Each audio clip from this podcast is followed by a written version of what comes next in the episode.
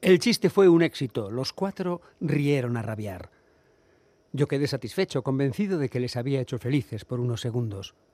El de la primera carcajada quedó después pensativo. ¿Acaso ha ido eso por mí? El segundo, reidor, más tarde pensó, era un chiste muy machista. Este tío no es de fiar. La dueña de la tercera carcajada meditó.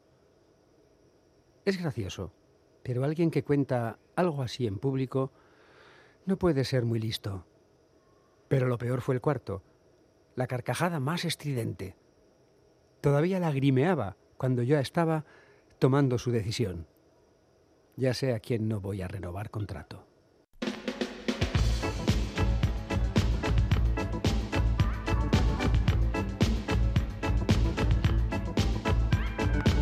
Pompas de papel. thank you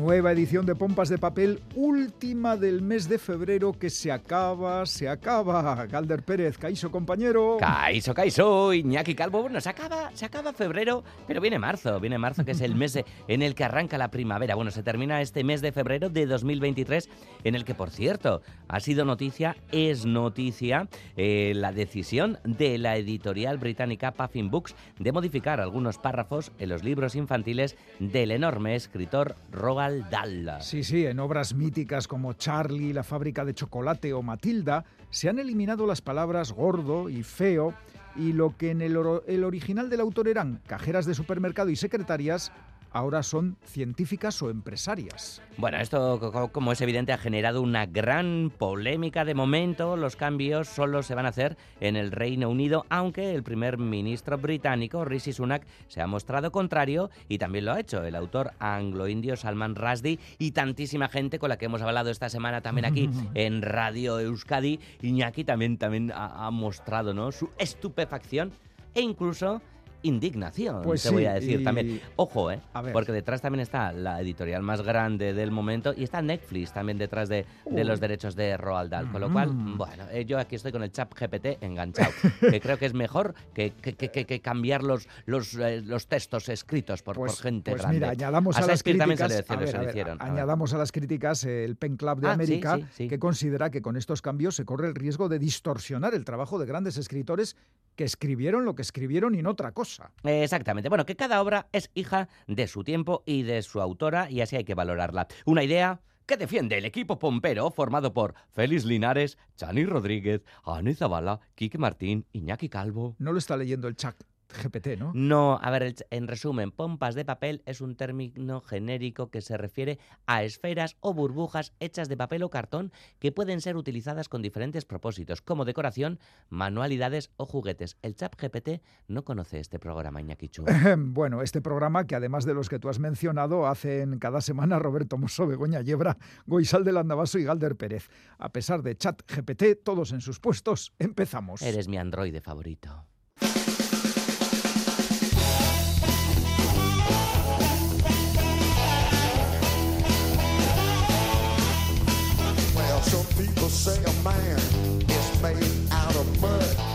Cuando en mitad de una boda las puertas de la iglesia se abren de par en par, la gente sabe que solo puede ser alguien con ganas de hacerlo saltar todo por los aires.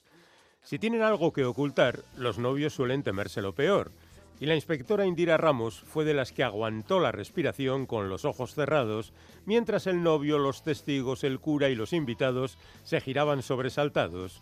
Aunque tenía claro que quería a Alejandro Rivero, en el fondo deseaba ver aparecer al inspector Iván Moreno, de quien por mucho que intentase ocultárselo tanto a los demás como a sí misma, seguía enamorada. Pudo haberle elegido a él, pero salió a flote su marcado sentido de la responsabilidad y se decidió por el hombre que les daría más estabilidad a ella y a Alba. Un abogado honesto y trabajador con el que ya había estado a punto de casarse hacía años y a quien se reencontró cuando buscaba la manera de encerrar a Antonio Anglés para siempre. De haberse quedado con Moreno, la convivencia hubiera sido una constante batalla, una montaña rusa emocional con momentos de felicidad plena alternados con otros de rabia y de desasosiego. Con Alejandro, en cambio, sabía que todo le iría bien y que respetaría sus peculiaridades sin cuestionar por qué siente la necesidad de limpiar sobre limpio o de pisar solo las baldosas negras de la acera. Aún así se volvió con la esperanza de ver entrar a Moreno, seguramente borracho y con el chucho que adoptó para complacer a su hija en brazos. Pero lo que entró fue polvo y confeti de una boda anterior, arrastrado por el golpe de aire. Uno de los invitados se apresuró a cerrar de nuevo las puertas e Indira sonrió a su futuro marido con tanto alivio como decepción. Comienzo del segundo capítulo de la novela Indira que ha escrito Santiago Díaz y que ha publicado la editorial Reservoir Books.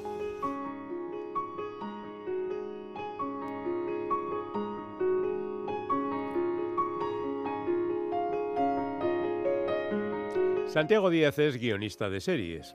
Hay muchas series, hay pues muchos guionistas, y gran parte de ellos, quizá cansados de que su trabajo se mezcle con el de otros y no acabe brillando como ellos creen que les corresponde, han decidido pasarse a la novela. Por supuesto, aquí también hay niveles. Dentro de lo que conozco, Santiago Díaz está en lo más alto, y eso que su currículo no es precisamente prestigioso. Lo más conocido de este escritor está en series como Yo soy Bea, El secreto de Puente Viejo o Escándalo, retrato de una obsesión. También hay que decir que los argumentos no suelen ser cosa del equipo de guionistas y que estos se ocupan principalmente de poner palabras a las situaciones ideadas por otros. Sea como sea, descubrí a Santiago Díaz en una novela interesante, sin más, titulada Talión, donde una mujer amenazada de muerte por la enfermedad decidía tomarse la justicia por su mano sobre los que aprovechaban su poder y abusaban de otros. La novela se leía sin sobresalto, pero tampoco entusiasmaba. Luego publicó El buen padre, un salto importante en su carrera, y la novela de presentación de Indira Ramos, una inspectora de policía y su equipo.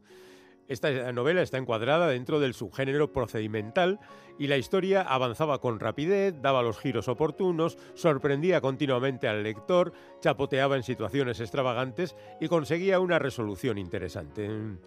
La siguiente novela, Las otras niñas, daba un vuelco más a la situación.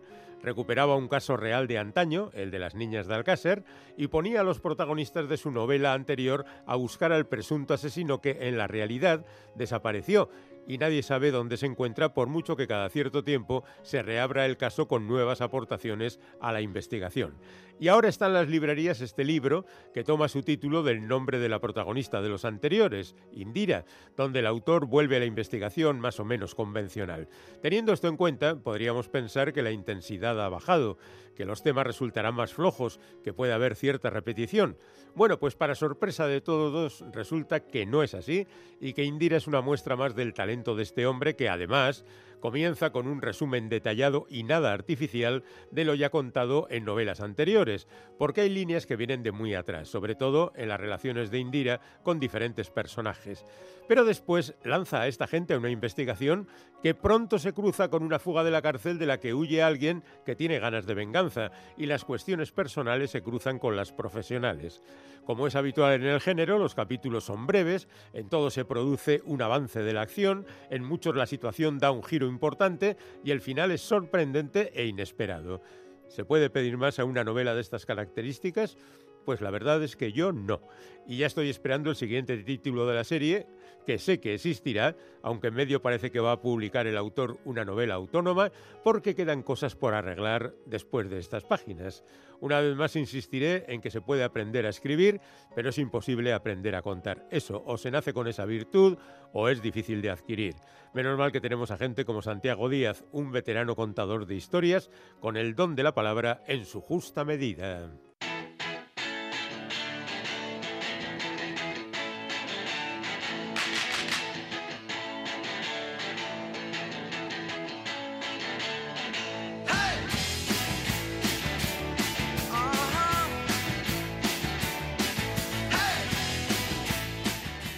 Y aplausos para recibir a Chani Rodríguez, que nos trae como todas las semanas una cuidada selección de novedades editoriales. Chani, ¿qué tal, compañera? Muy bien.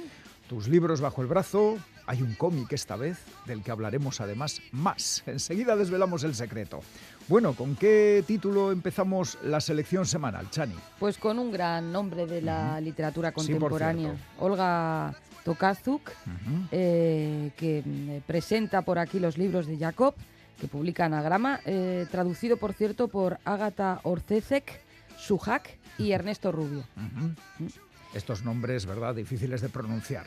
Sí, la verdad que sí. sí bueno, difíciles los pronunciaré mal, seguramente ya me gustaría poder pronunciarlos bien. En fin, em, lo nuevo de Tokarzuk eh, está protagonizado por Jacob Frank, que es eh, un personaje de ficción, pero la verdad es que parece un, un- Perdón, es un personaje real, pero parece de ficción, Ajá. porque tiene Sí, a veces ya acumula sabes peripecias... que la realidad supera la ficción muchas veces. Totalmente. es que su vida... ¿Quién, bueno, quién es Jacob Frank? Cuéntanos. Su vida está, está documentada, la de Jacob eh, Frank, ¿eh? o sea que no, no, ya digo que no se lo está inventando. Bueno, en la segunda mitad del siglo XVIII el joven judío Jacob Frank se reinventó una y otra vez, recorrió dos imperios, el de los Habsburgo y el otomano, profesó tres religiones, se auto- autoproclamó Mesías, Ala. soliviantó a las autoridades, reunió discípulos y creó una secta que abogaba por romper tabúes y practicaba, según algunos eh, rumores, ritos orgiásticos y bacanales. Bah, poco original. Bus- poquísimo.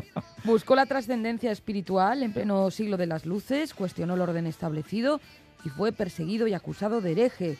Con este personaje real, que ya digo que es mm, casi inverosímil, la autora construye una novela épica, histórica, satírica y filosófica que recorre Europa hasta sus confines, desde las aldeas campesinas hasta las sofisticadas cortes. Con una prosa exquisita y un ritmo que no da tregua, Tokarzuk atrapa al lector en sus garras y no lo suelta. Tiene muy buena pinta porque realmente estos personajes es que son oro. Son oro. Sí, señor. Y en manos de una premio Nobel más todavía, ¿verdad? Claro, claro, porque en manos de otra persona igual acaba convirtiéndose en, En un bestseller al uso. Eso es, más que en oro, en bronce o en, O en hojalata. O en hojalata. Bueno, y ahora vamos, eh, uy, con otra autora y en este caso con un cómic. Con un cómic que, mm, a ver, es, el es por culpa de una flor de María Meden, que edita Blackie Books.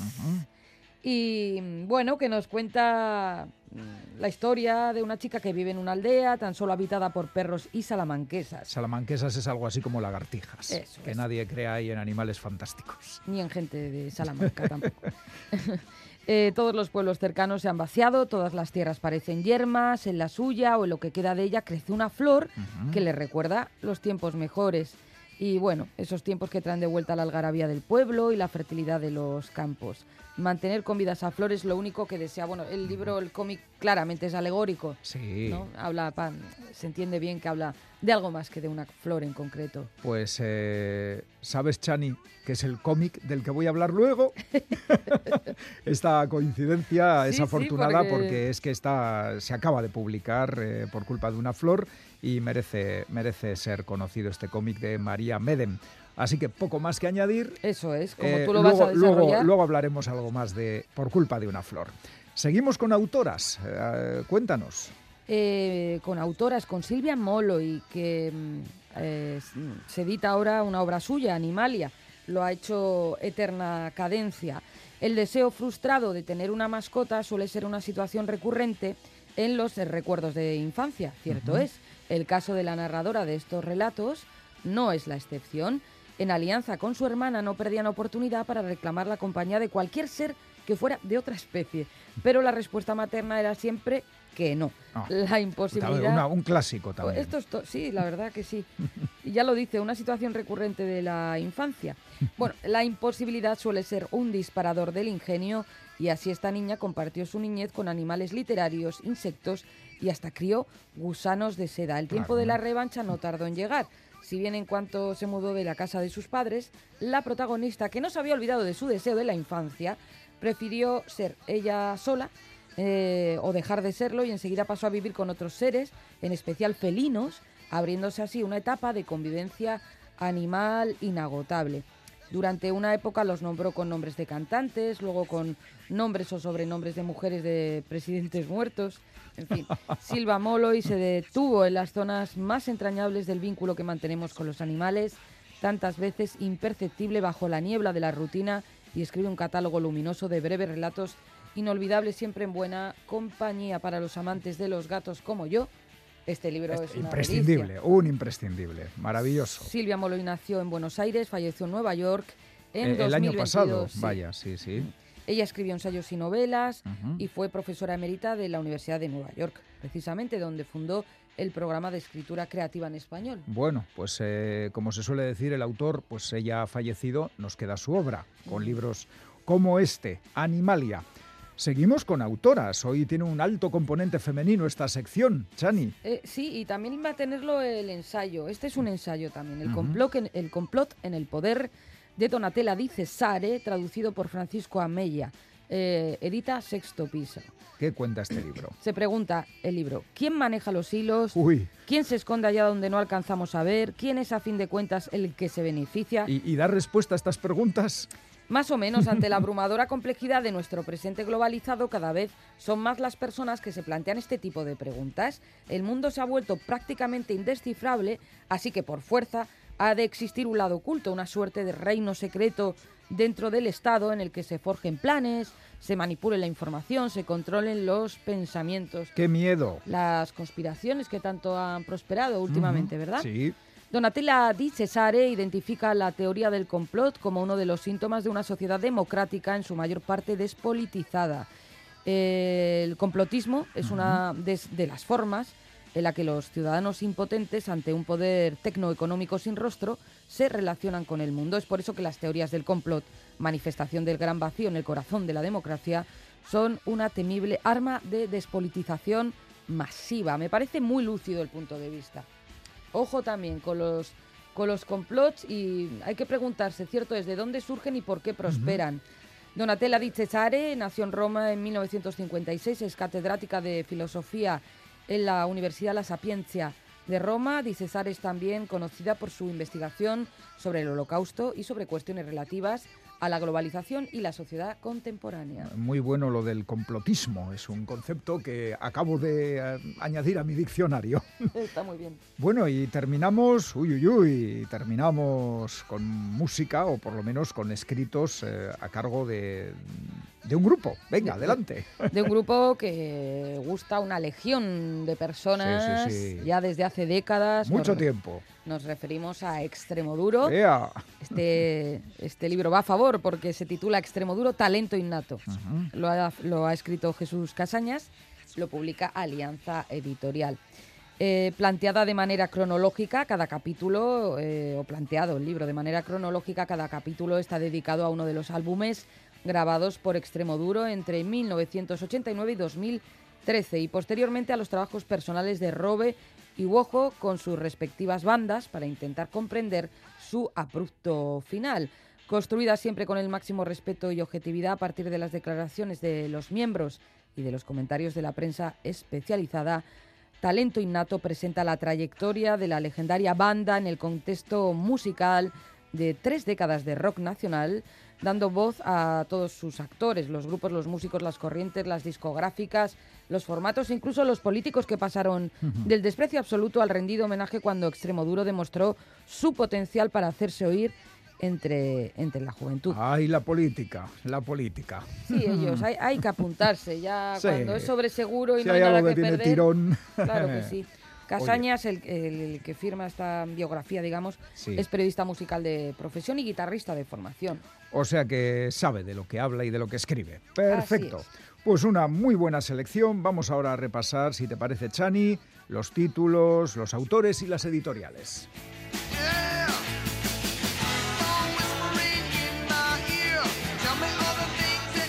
Los libros de Jacob, escrito por Olga Tokarzuk, publicado por Anagrama. Descubriendo a Jacob Frank, un personaje fascinante. Por culpa de una flor, de María Medem, publica Blackie Books. Un cómic canela fina del que tendremos que hablar más. Animalia, de Silvia Molloy. Eterna Cadencia es la editorial que lo ha publicado. Vida familiar con mascotas. El complot en el poder, de Donatella Di Cesare, sexto piso. Hay un complot para leer este libro. Y por último, Extremo Duro, Talento Innato, firma Jesús Casañas, publica Alianza Editorial. La leyenda de Extremoduro. Ane, Legión de Fans. Tenéis aquí vuestro libro. Y ahora, Chani, viene el cómic. Mm, ese cómic del que usted ya me ha hablado. Por culpa de una flor.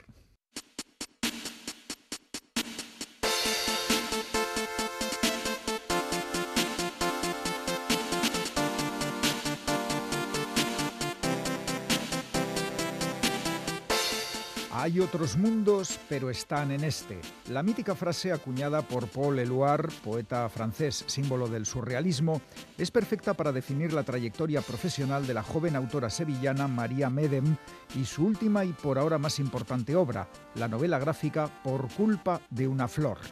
A María Medem le tira su tierra, sus colores y el flamenco. Y los dos últimos son ingrediente esencial de un cómic que ha removido los cimientos del noveno arte hispano. Graduada en Bellas Artes, curtida en el mundo de los fanzines y la autoedición, y que incluso llegó a publicar viñetas en la red social TikTok, María Medem debutó en el campo profesional en 2018 con su libro Zenit, que le valió el Premio Revelación del Salón de Barcelona y el Premio a la Mejor Autora Emergente de la Asociación de Críticos y Divulgadores de Cómic de España. Centrada en el campo de la ilustración, donde trabaja para cabeceras como el New York Times y también en la animación, María Medem ha tardado tres años en terminar su proyecto más ambicioso, un cómic de más de 300 páginas protagonizado por Antonia, una joven que vive sola en un pueblo abandonado. Antonia apenas tiene recuerdos de personas que estuvieron allí, pasea por los alrededores, escucha el canto de las tórtolas y hace sonar las campanas de la iglesia. Es lo que le retiene en ese lugar desierto, eso y una flor que surge de repente en medio de la nada y que se convierte en su centro de atención. Antonia habla con la flor, nota que el movimiento del vegetal se acopla al suyo y la cuida como un tesoro, con la esperanza de que se reproduzca y evitar así que sea la última de su especie. La soledad de Antonia se ve interrumpida un buen día por la aparición de Manuela, otra mujer también joven que viaja por los caminos recopilando sonidos. Una no se ha movido nunca del pueblo, la otra ha visitado numerosos lugares y ambas comparten días y noches hasta que Manuela convence a Antonia para que le acompañe hasta su lugar de origen y encuentre respuestas a los temores que tiene en torno al futuro de su flor. El viaje, la ruta compartida, la llegada al pueblo de Manuela después de atravesar un laberinto, la sorpresa al ver que todo está lleno de espejos y escuchar las voces y el ruido de la gente después de mucho tiempo de silencio, todo se conjuga para cambiar la percepción de Antonia y para que vuelva con dudas resueltas y ánimos renovados al encuentro de su flor. En esta alegoría de la España vaciada, María Medem nos lleva por paisajes oníricos llenos de color, inserta letras de canciones flamencas y demuestra que ser innovador no está reñido con la cultura tradicional. Su talento queda plasmado en esta obra y también en otras ilustraciones que pueden verse, por cierto, hasta el 14 de mayo en el Centro de Cultura Contemporánea de Barcelona, sede de la muestra Constelación Gráfica, jóvenes autoras de cómic de vanguardia. María Medem vive el mejor momento de su carrera, pero tardará en abordar otro proyecto de envergadura. Ahora lo que quiere es participar en fanzines, probar cosas y encontrar nuevas soluciones gráficas mientras disfruta con el éxito de su trabajo, la deslumbrante novela gráfica Por culpa de una flor, publicada conjuntamente por Blacky Books y Apaapa Comics. Huele a premios y reconocimientos varios, no os la perdáis.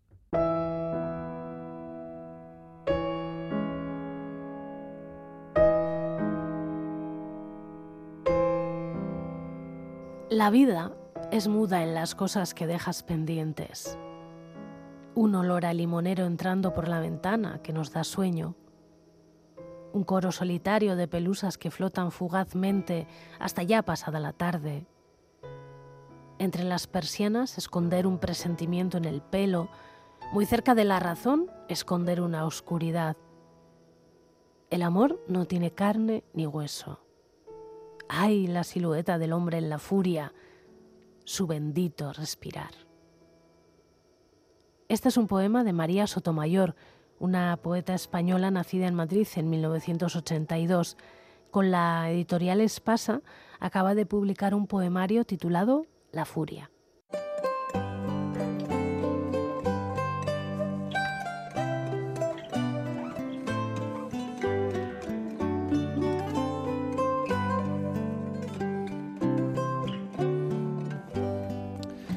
Hoy vamos a charlar en Pompas de Papel con un artista, un narrador, un poeta y un letrista de canciones. Se llama Jesús María Cormán, nació en Donostia en 1966 y estudió Bellas Artes en la Universidad del País Vasco. Como artista presenta su obra con su nombre y también con su heterónimo Jesús Mansé. Y en los últimos años ha expuesto además sus trabajos como parte del dúo artístico Black Twins, en el que también participa el artista y músico Diego Basallo. Como escritor ha publicado libros de relatos, novelas y sobre todo mucha poesía, 13 volúmenes en total. Los dos últimos acaban de aparecer en la editorial Birmingham y se titulan Pronto será tarde y Planes de pasado. El primero está dedicado a su madre, Antonia, el segundo a su padre, Santiago. Los dos murieron el año pasado en un intervalo de dos meses.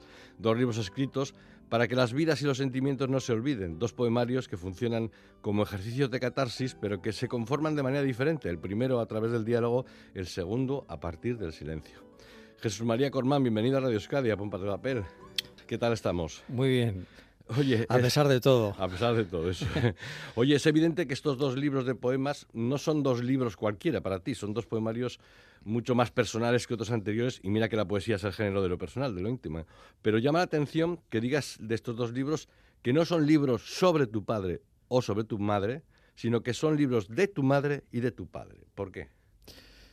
Sí, la verdad es que eh, era necesario hacer esa precisa, eh, eh, precisarlo de esa manera, Mm, porque yo escribí estos libros sin querer escribirlos. Es decir, mm, en el caso de mi madre, es fruto de una serie de grabaciones que le hago me- en las que ella mm, recuerda lo que eran sus experiencias de los primeros años de su vida como niña de la guerra y yo simplemente le, le abro el, el micro para que ella eh, me cuente cronológicamente lo que ya había oído muchas veces contar, desde que era niño, mm, de forma reiterada hasta que me hice adulto, claro.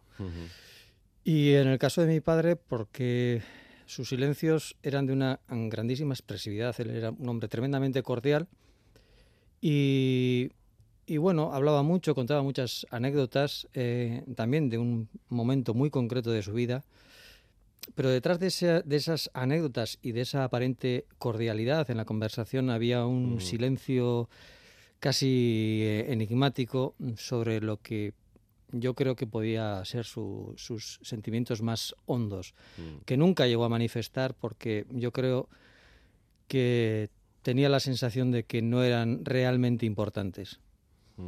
Hay dos hechos fundamentales en la vida de, de tus padres, de tu padre y de tu- madre. En el caso de tu madre es que fuera una niña de la guerra, que pasó gran parte de la guerra civil en, en Bélgica. Y en el caso de tu padre es su servicio militar en el norte de África que le marcó mucho. Háblanos de estas dos peripecias. Eh, bueno, en el caso de mi madre es la historia de tantísimos niños Claro. eh, eh, que durante la guerra civil tuvieron que ser deportados mm, por, por, por causas evidentes. Ella marchó en La Habana, ¿no? Eh, sí, ella marchó en el Habana y yo siempre oí hablar de la Habana y de hecho, mm, bueno, poco tiempo antes de morir, pocos, bueno, eh, eh, cuando yo le hacía estas grabaciones me dijo, yo cogí el Habana, el último, eh, la- el último viaje de la Habana, el, el día de mi cumpleaños. Mm. eh, cuando yo cumplía 10 años. Y claro, yo me claro, dije a mi madre seguro, está a punto de cumplir 95 años, yo creo que seguro que alguna peripecia de la memoria hay detrás y, y quise comprobarlo. Y efectivamente, el 13 de junio de 1937 zarpa de La Habana y en ese último barco fue mi madre con, sus, con, su- con mis tías, con sus dos hermanas y con tantísimos otros niños. Y claro, para ella era lo vivía de una manera mm, súper vívida. Tenían, claro, los dos mm, llegaron al final de sus días con, con las memorias perfectas, intactas, con lo cual eh, sus, sus experiencia- experiencias de entonces, su, su memoria estaba, era como una cápsula, como una, como una caja del tiempo. Oye, y en el caso de tu padre, qué raro, ¿no? Porque tu padre también vivió la guerra civil.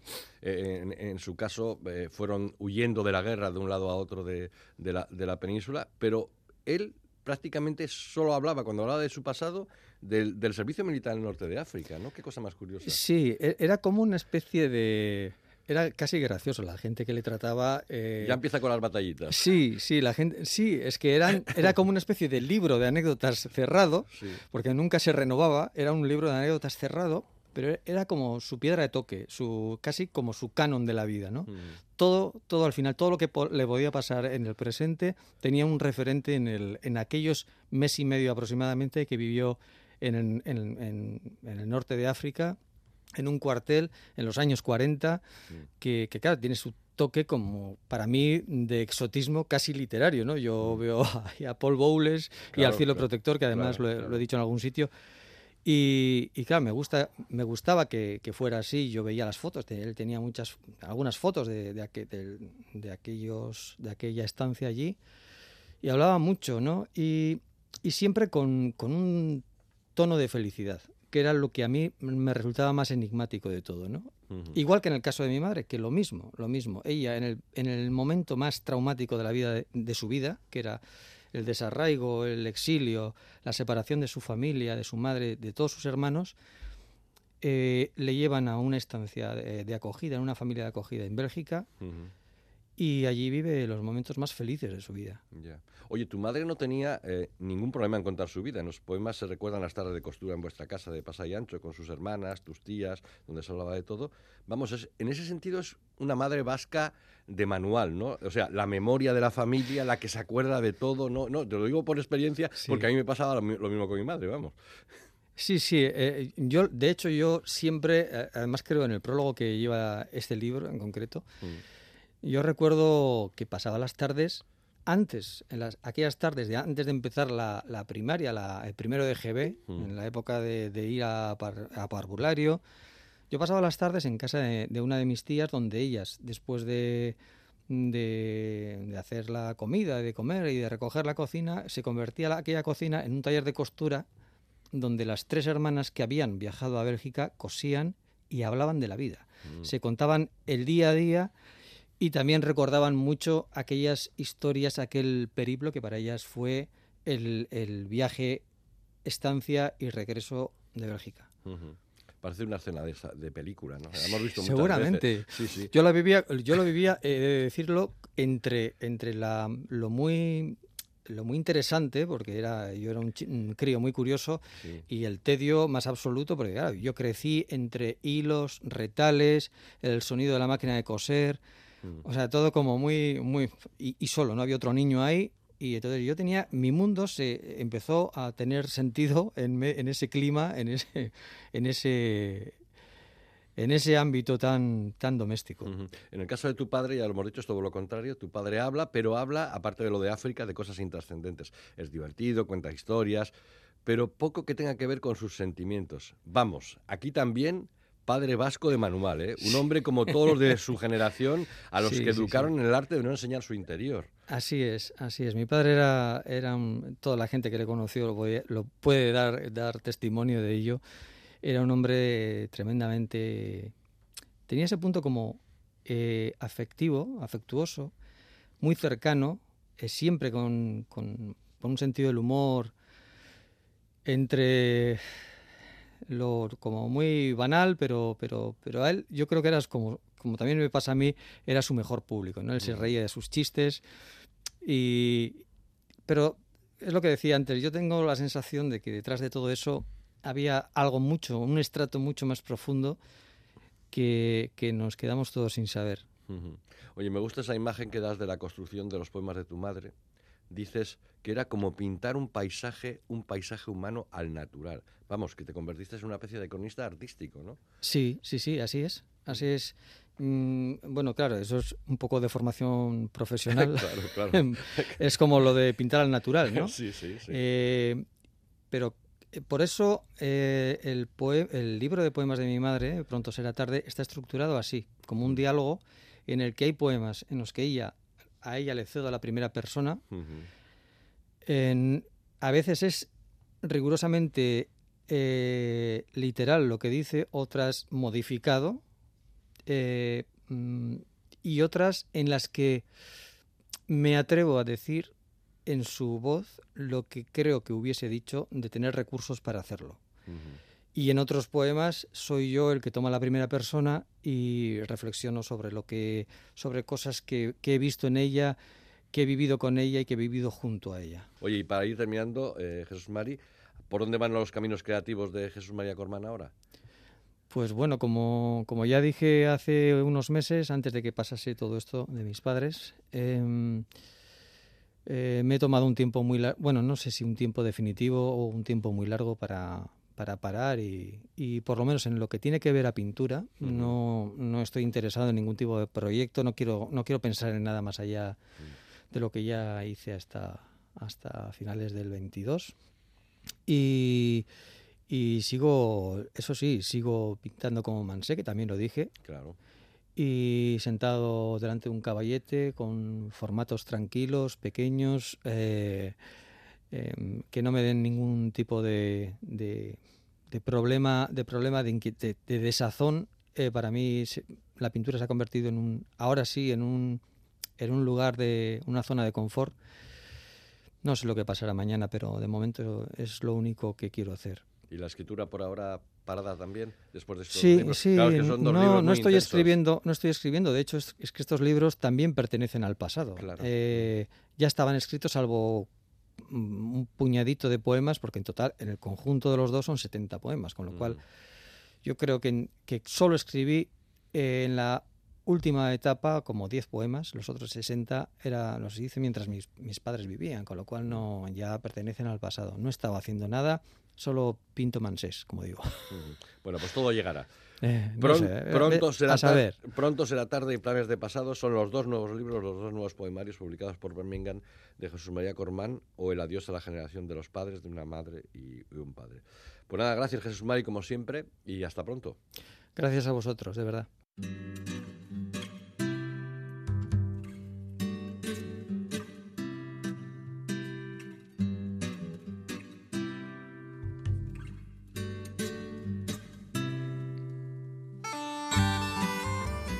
Behin baino gehiagotan galdetu izan didate noiztik hasia naizen irakurketa liburuen inguruko solasaldiak egiten ikasleekin. Buruari atzera eraginez 2001-2002 inguruan hasi nintzela esaten dut gehienetan. Orduan, eman niola abia puntua orain egiten dugun eraren antzekoena den ekinari.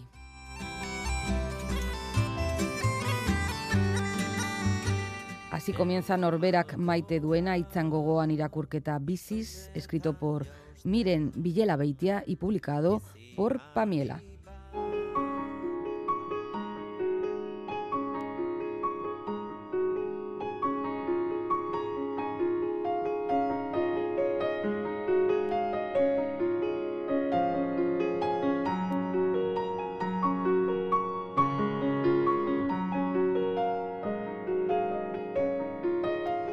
Miren Villela Beitia es licenciada en Filología Vasca y ha sido profesora de Literatura Universal y de Euskera y Literatura en el Instituto de Munguía.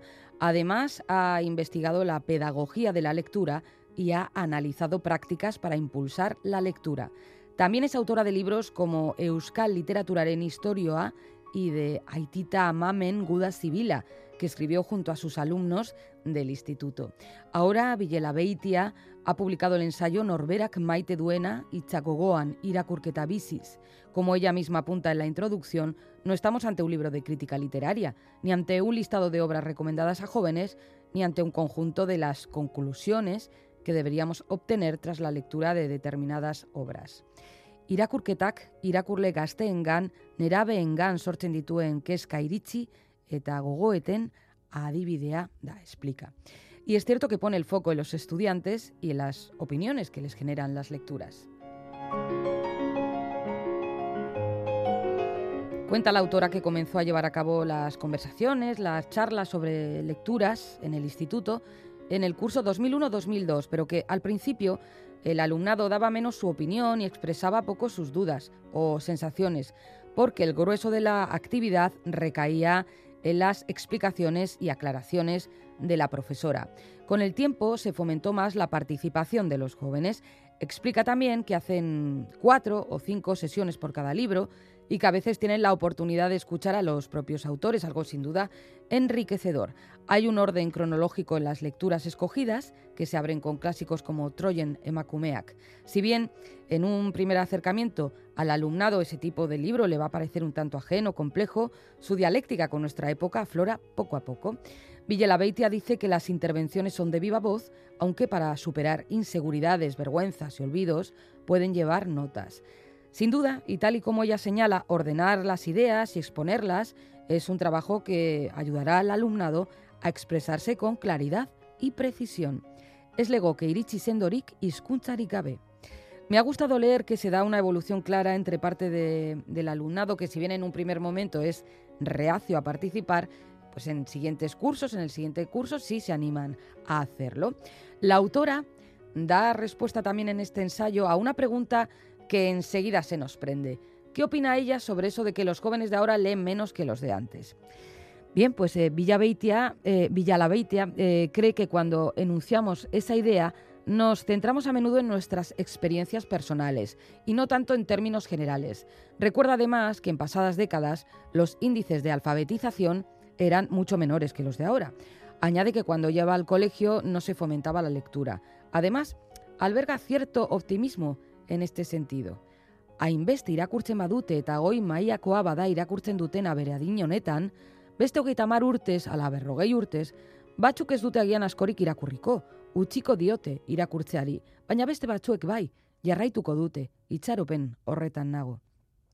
Norberak maite duena reflexiona sobre otros muchos aspectos, como la lectura en soportes digitales, y comparte experiencias tan edificantes como lo fue la creación del libro Aitita Amamen Guda Sibilla, con el que el alumnado pasó de leer a escribir.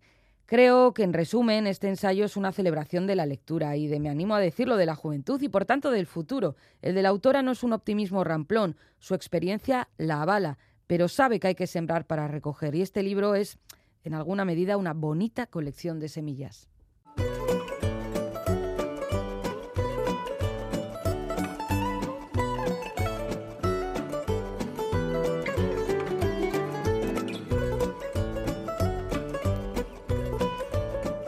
Y tiempo ahora para el concurso en pompas de papel. Las respuestas al enigma que nos planteó Bego Yebra los pasados 4 y 6 de febrero son estas. Título del libro A lo lejos el cielo del sur y así les hacemos la guerra. Autor Joseph Andras. Y como siempre, pues ha habido mucha participación. Han acertado ¿eh? nuestros eh, y nuestras oyentes. Por más complicado que se lo pongamos, que sí, encuentran que y aciertan. Y, Y, y además, lo hacen mejor que la inteligencia artificial. estás con el chat GPT. Bueno, ¿eh? lo dejo, lo dejo, Sí, lo dejo, lo dejo. Bueno, que ya sabes que además de responder nos mandan pues sugerencias, comentarios, ideas. ¿Qué te parece si hacemos la habitual selección de correos? Bien, me parece bien y hablemos de literatura porque según el chat GPT este programa se enfoca en la cultura contemporánea y presenta entrevistas y reportajes sobre diferentes temas culturales como cine, música, literatura, teatro, arte, entre Bueno. Bueno, esto hacemos en en, fin. cultura.eus cada Sí, día, que es un placer. sí. Sigamos con los libros, que es a lo que nos dedicamos, en pompas Pues de sí, papel. pues mira, Bueno. vamos a ir con eh, José Mari, uno de nuestros oyentes más fieles, que nos dice Caixo, pomperos y pomperas, eh, nos habla de la obra, que hoy es eh, la pregunta del concurso. Joseph Andras, eh, 1984, es un escritor francés que vive en Le Havre. En 2016 publicó su primera novela, De Nos Frères Blessés, Ay, dedicada a que- Fernand Yveton, un trabajador bien. un trabajador independentista pied noir. El libro fue aclamado por la crítica y ganó el premio Goncourt a la primera novela, que el autor rechazó porque no aprobaba la institucionalización de la escritura. ¿eh? Joseph Andra. En la obra que nos ocupa, A lo lejos el cielo del sur y así les hacemos la guerra, se leen dos breves textos que trazan un retrato de los rostros múltiples pero intercambiables de la opresión, una genealogía de algunos de los conflictos que aún hoy nos sacuden. Onaki-san, nos dice José Mari. Onak eta tarteka gaiztuak ere bai, Jose Mari. Bueno, Nerea nos comenta también al respecto que el libro de esta semana es A lo lejos el cielo del sur y así les hacemos la guerra de Joseph Andra. Si en su momento le dieron el premio Goncourt, sería por algo, aunque luego lo rechazase, nos dice Nerea. Eh, Ya nos lo ha explicado más ampliamente José Mari, pero ahí está la, la tesis de Nerea que nos dice además, muchas gracias por estas entretenidas tardes en vuestra compañía. Un saludo. Tardes o ti. noches, dependiendo de la programación Claro, deportiva. claro, claro, claro. Bueno, y Lourdes, ¿qué nos dice Lourdes? Caixo, y han llegado los libros. Muchas gracias. Ah, Lourdes. Lourdes, otra oyente habitual que ha tenido premio. Y acabo de leer, nos dice, una novela que me ha gustado mucho. Cuando ya no quede nadie, de Esther López Barceló. Trata de la memoria histórica y del papel de las mujeres en la posguerra, que nos va contando Ofelia a medida que lo va descubriendo ella, porque en el funeral de su padre aparece un desconocido de origen francés. Y nos dice, libros que estoy leyendo, El tiempo de las moscas de Claudia Piñeiro y Nikes dakit beste gauza de Elisa Levi. Estos poquito a poquito. Y efectivamente acierta con la respuesta de la semana y como siempre también nos saluda Lourdes. Vale, pues eh, ¿qué te parece si después del repaso a los correos vamos con los premios? Me parece súper bien. Premios a tres oyentes de Pompas que han acertado las respuestas. Título del libro, A lo lejos el cielo del sur, y así les hacemos la guerra. Autor Joseph András. El primer lote de libros es para GPT, GPT, GPT. Luis Pérez Vescos de Dulanchi. Aupa Dulanchi. Ejey. El segundo lote de libros es para GPT, GPT, GPT.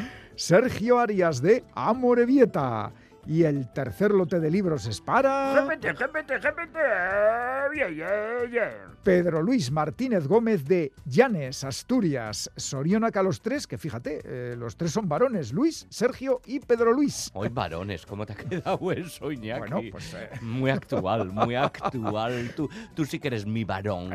Bueno, para participar en el concurso de pompas, vosotros, vosotras, todos podéis mandar las respuestas a la dirección de correo electrónico pompas.eitv.eus y junto a las respuestas no olvidéis poner vuestra dirección para que podamos mandaros los libros si acaso os tocan.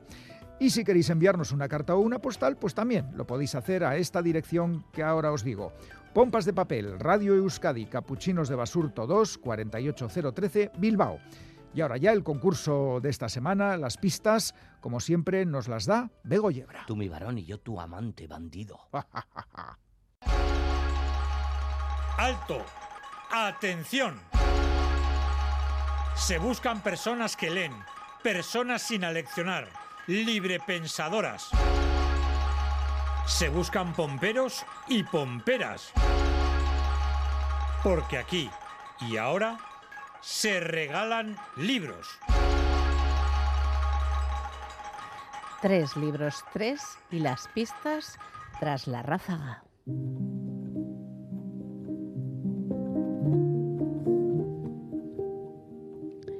Finales del franquismo, Castilla, un amor adolescente y doloroso y 40 años después.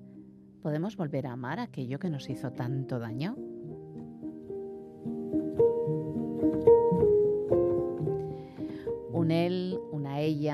Dos universos divergentes, una historia de rechazos y frustraciones, de clase, de identidad, de pérdidas emocionales.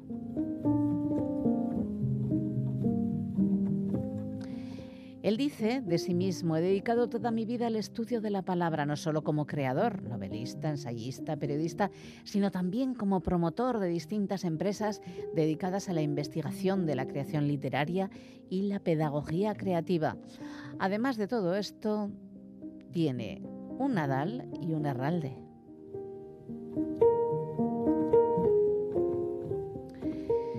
La cocina hay una luz cobriza que mancha los fogones de hierro, los azulejos, el hule de la mesa.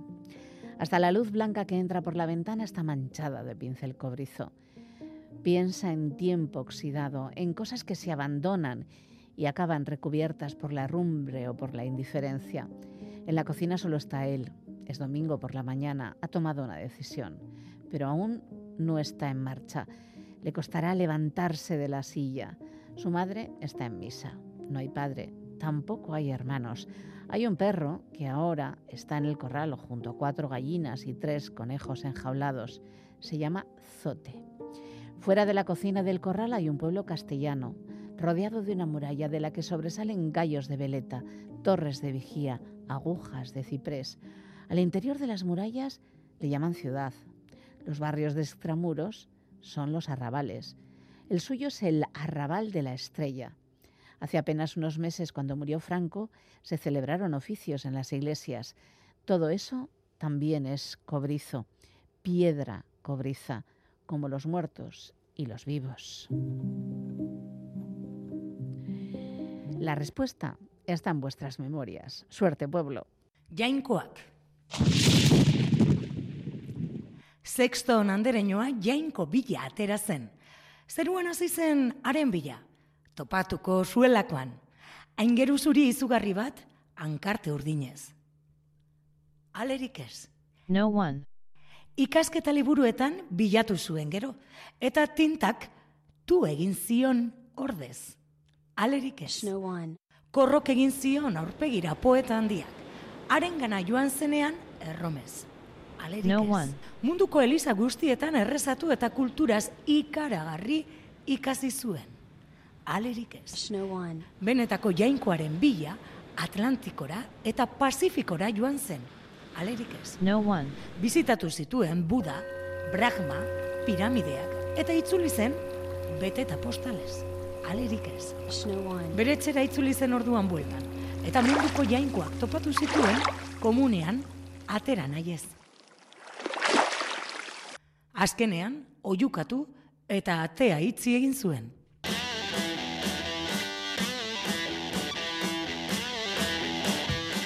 Con versos y música termina este último Pompas de Papel del mes de febrero. Anne Zabala ha puesto voz a un poema de Anne Sexton traducido al euskera por Arcaiz Cano. Y escuchamos el tema Are You Gonna Go My Way de Lenny Kravitz.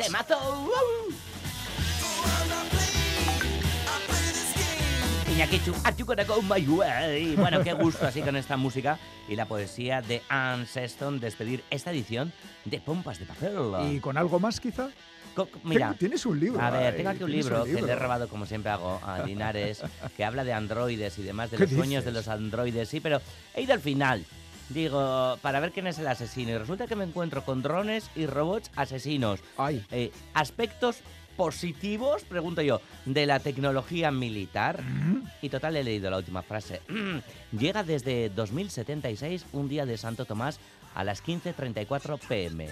El tiempo en Islandia transcurre muy despacio. Recordad que si no podéis escuchar en directo el programa, lo tenéis en la página web de EITV y en la app EITV Nayeran, pincháis en radio, vais a Radio Euskadi, Pompas de Papel, y hay... po- Pompas de Papel, he dicho. Pompas de papel, qué bonito. Pompas de Papel, y ahí están Y, pem- y disponibles tempos de pipul. todos los programas de las últimas temporadas. El saludo de todo el equipo de Chinchis de Chachel, formado por Quique Martín, Félix Linares, Ane Zabala, Chani Rodríguez, Iñaki Calvo. Goizal del Andabaso, Roberto Mosso, Begoña Yebra y Galder Pérez, que nos vamos, es que ricasco de Noí, Agur. En el 2076, ¿eh? Pasará el tiempo despacio, porque aquí en el programa, qué rápido pasa, Iñaki Chu. Eh, Uf, ¿cuánto queda para eso?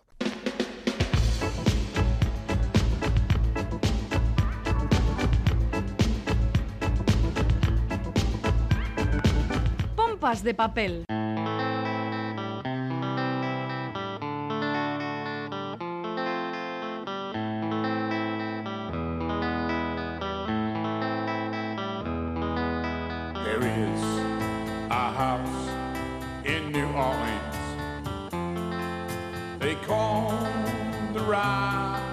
Rising sun.